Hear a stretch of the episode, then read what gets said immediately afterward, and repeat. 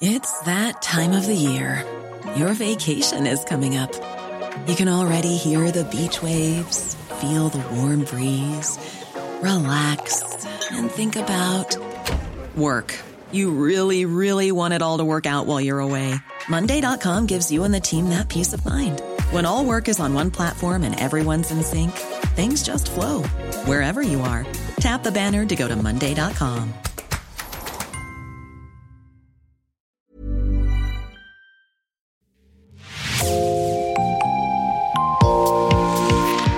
Bonjour à toutes et à tous et bienvenue dans Podcasting, l'actu dans la poche, le podcast quotidien d'actualité du Grand Sud-Ouest.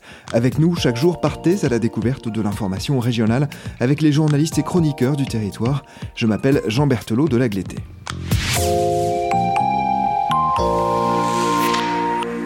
Nous poursuivons aujourd'hui notre série spéciale que vous retrouverez un jeudi sur deux toute cette saison. Elle est consacrée à l'un des plus grands procès de ces dernières décennies qui se déroule en ce moment, celui évidemment des attentats du 13 novembre 2015.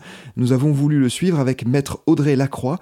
Elle est avocate au barreau de Mont-de-Marsan. Maître Lacroix représente l'une des parties civiles, un homme originaire de Dordogne qui se trouvait ce soir-là au Bataclan. Durant huit mois, elle se confiera au micro de Ludivine Tachon de l'équipe Podcasting. Audrey Lacroix a 41 ans. Le carré blond, la silhouette extra fine, un visage de poupée.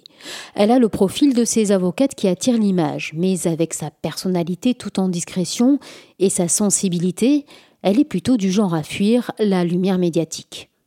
Pourtant, pendant neuf mois, l'avocate généraliste est l'une des actrices du procès des attentats du 13 novembre sur le banc des partis civils.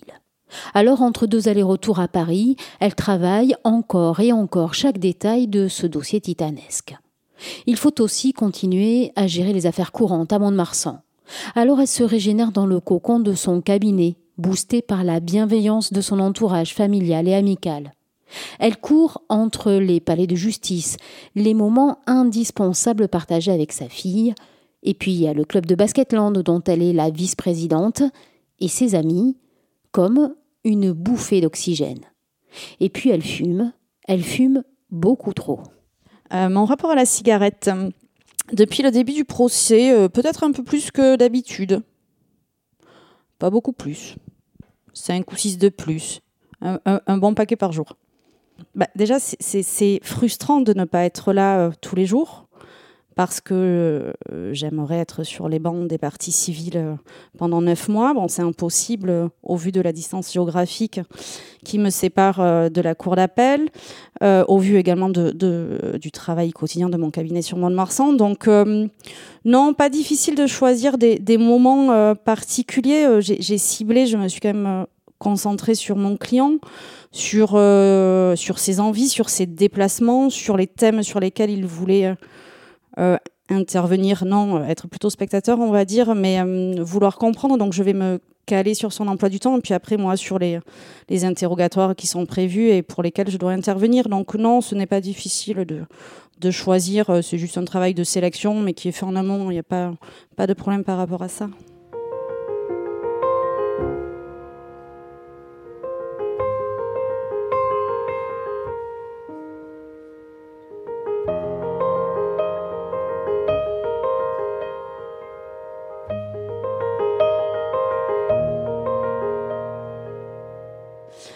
Euh, la partie civile ou la personne qui peut se prévaloir du statut de victime, c'est la personne qui a subi un préjudice direct et certain euh, pendant les attentats, donc Stade de France, Terrasse et euh, Bataclan. Aujourd'hui, je suis assez partagée, même, alors pas partagée, mais il est vrai que le statut de victime doit être reconnu aux personnes d'un premier cercle, celles qui ont assisté à ces attentats, celles qui sont des victimes directes, aux proches.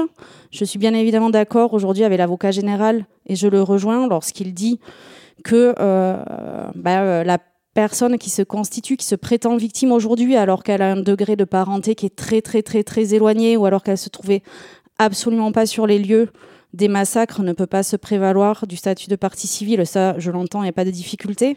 Alors, c'est une question qui peut diviser, euh, effectivement. C'est une, je ne sais pas si elle divisera la vie des magistrats parce que moi, je ne suis pas euh, magistrat d'une cour d'assises, donc je ne sais pas ce qui sera décidé. En tout cas, ça a été plaidé le 4 octobre.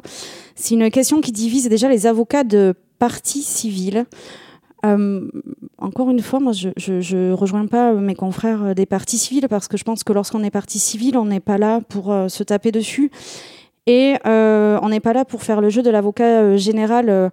moi, je, je, peux entendre que la ville de Paris se constitue partie civile, ce n'est pas une difficulté, mais je peux également comprendre que certains particuliers ont une appréhension de se voir voler un procès par une collectivité publique, euh, qu'ils ont peur, je peux citer parce que ça fait écho dans la presse, que Madame Hidalgo instrumentalise ce procès sur un débat politique et fasse de la récupération politique euh, par ailleurs, puisqu'il y a les élections présidentielles qui se profilent. Alors ça, je peux l'entendre. Après, il y a une cour d'assises qui est là pour faire euh, du droit. Il y a un code de procédure pénale euh, qui régit les règles de recevabilité de constitution de partie civile.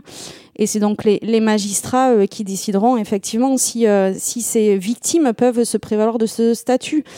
Après, aujourd'hui, l'avocat général qui refuse ou qui conteste au départ des constitutions de partie civile des personnes morales telles que la Belle Équipe ou le Bataclan, là, j'avoue que je suis beaucoup plus choqué. Et là, par contre, je crois qu'il n'y a pas une ombre de division. C'est même c'est une honte que ces constitutions de partie civile soient contestées aujourd'hui par l'avocat général.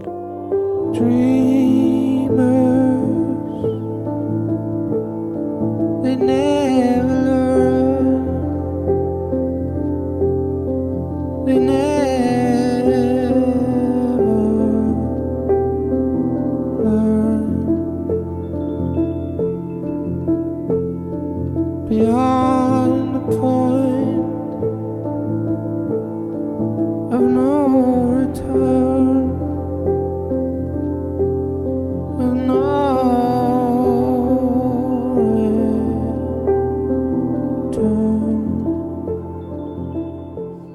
euh, à la barre d'une cour d'assises euh, pour des parties civiles, je, pense que ce, n'est pas simple. Alors il y a déjà, euh, à mon sens, le, premier frein, hein, c'est la salle elle-même, c'est la configuration, c'est être confronté à cette cour d'assises. Deuxièmement, il y a bien évidemment la, confrontation aux accusés. Je pense qu'il y a de la peur, de la crainte, et des personnes qui viennent déposer dont les noms sont cités, donc il y a aussi cette appréhension-là. Et ensuite, il y a tout le consensus euh, bah, psychique et psychologique des victimes. Donc certaines victimes aujourd'hui voient le procès plus comme une, thérapeutique pour faire pour venir, pour euh, raconter des épisodes de vie euh, d'un proche qui est décédé, pour nous rappeler à, à, son souvenir. La parole des victimes, elle reste essentielle dans un, dans un procès, quel qu'il soit, parce que la victime a une place à part entière. Et je crois que le statut de victime, pour être reconnu, il doit effectivement euh, bah, passer par, par ces témoignages-là. Donc euh, oui, une place essentielle, une place euh, primordiale. Là, on n'est plus dans le, fracas des armes, hein, c'est ce que l'on peut dire. On est dans un espace de parole qui, à mon sens, peut permettre aussi aux accusés. Alors on n'attend pas de, résilience, ni de pardon, ni de regret, certainement pas.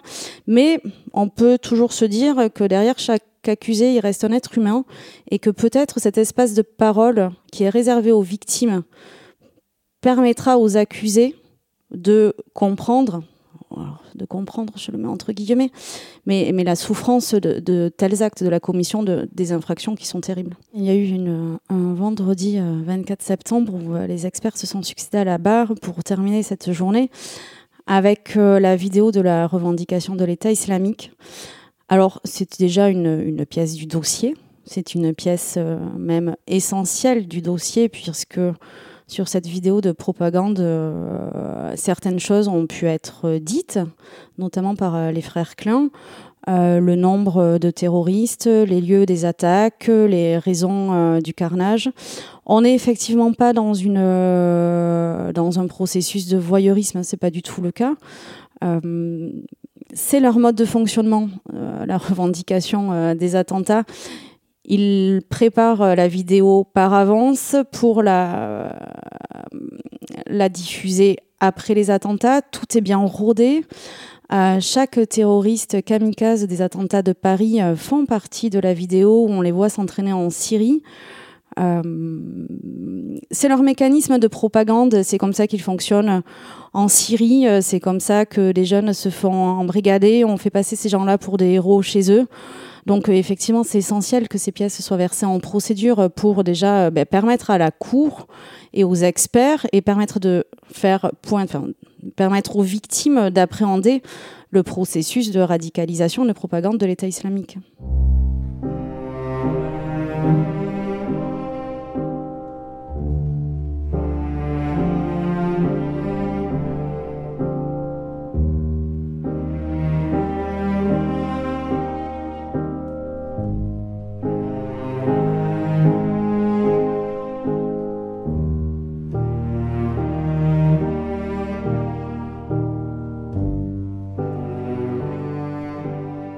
La prochaine étape importante, c'est l'étape primordiale. Euh, pour moi, c'est l'arrivée de mon client sur euh, Paris le 2 novembre euh, prochain. Il va falloir gérer cette arrivée-là, l'accompagner parce que lui, il n'a toujours pas mis un pied dans cette salle d'audience. c'est l'arrivée de mon client pour le côté et le développement personnalité des accusés. Euh, c'est important parce que moi, mon client veut vraiment comprendre euh, comment euh, bah, ces jeunes ont pu en arriver là. Donc oui, c'est la première étape importante. La deuxième sera également bah, le, 10 et le 17 novembre les, les témoignages de l'ancien président de la République, de l'ancien ministre de l'Intérieur, de certains philosophes sur le contexte syrien. Ça aussi, on va y être attentif parce qu'il y a certaines questions qui restent encore en suspens. Et puis ensuite, euh, bah, j'ai envie de dire que euh, toutes les étapes seront finalement très importantes, voire primordiales, de telle sorte qu'il n'y en a plus une qui sera plus importante que d'autres. Mais c'est la suite, c'est le fond du dossier. Donc là, jusqu'à la fin du mois de, mars, euh, on est parti et il va falloir bah, appréhender le fond du dossier, expliquer, réconforter. Ouais, ça va, ça va pas être simple, mais bon, il va falloir vraiment rentrer dans le fond de ce dossier pour essayer d'avoir quelques quêtes de vérité.